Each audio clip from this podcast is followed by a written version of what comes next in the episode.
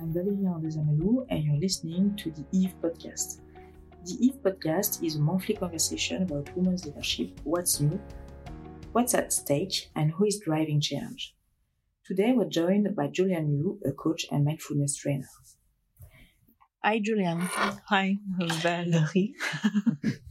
Juliann practices Tai Chi, Qigong, and Yoga. Her unique work combines these uh, all techniques of wisdom with essential psychology and human ecology.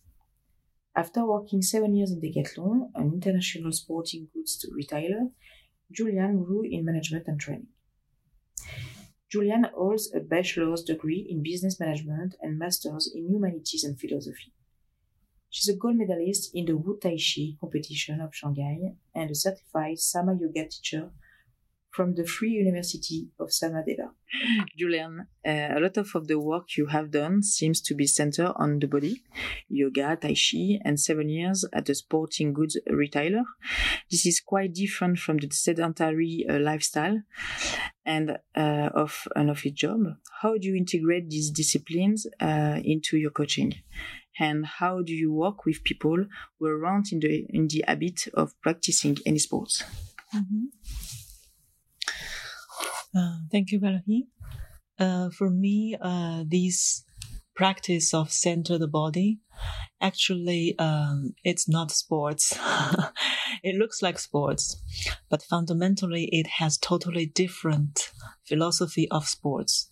And if we take a look at all the sports in the world, there is a nature in the sports that is competition. That is, I compare with my uh, component, uh, the other side, and then how we win. And the center of body exercise, it's the opposite philosophy of competition. It's I come back to myself, how I am now, what's my physical sensations, what's my emotional uh, status, feelings, and how is my uh, mind. So that is the purpose of pay attention to myself, observe myself, and then I take a space between the stimulation of the external world and my reaction. So the center uh, body exercise help us to enlarge this space. As uh, Viktor uh, Frankl said, between stimulation and reaction, there is a space, and this space is the freedom. Most of the time, we react mechanically. We say the words that we regret. We make the decision uh, we regret, or we do things that we have to pay high price later, and that consumes us uh, tremendous energy. And the center of body, mind, and emotion, it is a different work. It helps us to have more space and uh, we have much higher efficiency later when we go into the action. It's not reaction, it's action. Reaction is a result of mechanism, mechanism and action it's a conscious decision. It's from your consciousness. is from the space of freedom. It's not uh, implo- imposed by others. It's real. You decide to take the responsibility. It is you who take the risk. It is you who take the price and you decide freely. So for me, the coaching, uh, have this, um, magic is to create the space for the people, for the person to be aware ah, I have this space, I have this freedom inside. And little by little, each one can access to this inner intelligence. And then we can make better decision. We can take better action and we can be more efficient. We can be more performant in our life. Juliann, one term you use to explain your work is human ecology. What is human ecology? Why is it useful for leaders? Human ecology sounds a new word, but ecology is something we know. Uh, when we think about ecology, we think about protect our environment, to respect the planet, respect lives. We think about um, how to uh, recycle things. and human ecology is the same thing. And for leaders, it's more uh, important to understand the company or the uh, enterprise is not a machine. It's an organization with human beings, and human beings is uh, the beings are alive. It's like a tree. It's something organic. It's something uh, holistic. It's like um, if you see the flower uh, or the leaves are getting um, dry or it becomes yellow. Uh, you don't just cut the flower or just cut the leaves. Mm-hmm. you may uh, watering the the roots. So you take as something as a whole. And in a company, it's the same thing.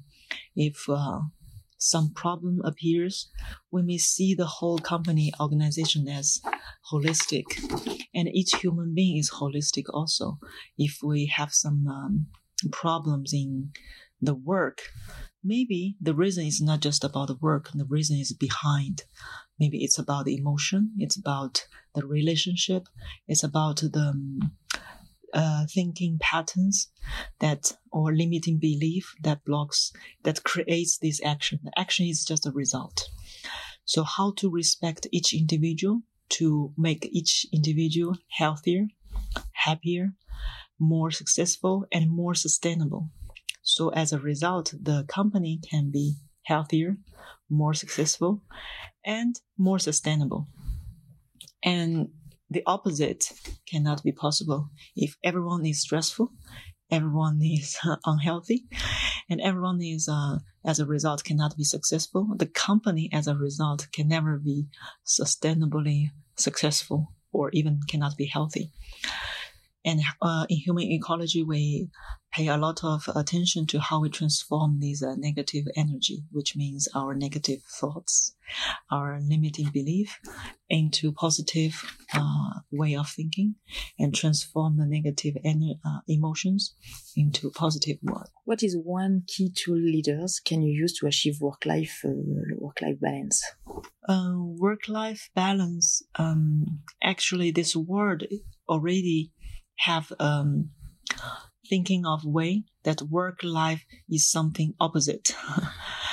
um, in human ecology, we say that each one has a life which includes work and uh, your family. And the priority to make it balance is first we have better uh, knowledge about ourselves, which means I know my uh, way of acting, my way of uh, thinking. I know my way of interact with other person, how I judge others. That means how I can be, be a better leader for myself. And then I can be a better leader for my team. So how I can be, as uh, I mentioned just now, how I can be more healthier, happier, and then I become more uh, performant in my personal life. I, as a result, being in healthy relationship and successful result in the work is something just naturally comes. Just imagine someone who has conflicts in their personal life cannot um, really ha- have harmonious life uh, relationship with their family, friends. It's very difficult for this uh, person to have performance uh, result in his or her work. It's very logic. So we think that personal life is something uh, internally nur- nurturing our external work in a professional life. So work life balance actually it's something inside and outside uh, co coherence. If you have a harmonious life inside and externally harmonious, successful life in your work, is something natural comes. Thank you, Juliann, for this inspiring conversation. Thank you as well to those who listen. You can follow us on social media to continue the conversation and to learn more about the Eve podcast. Stay tuned for a new episode next month.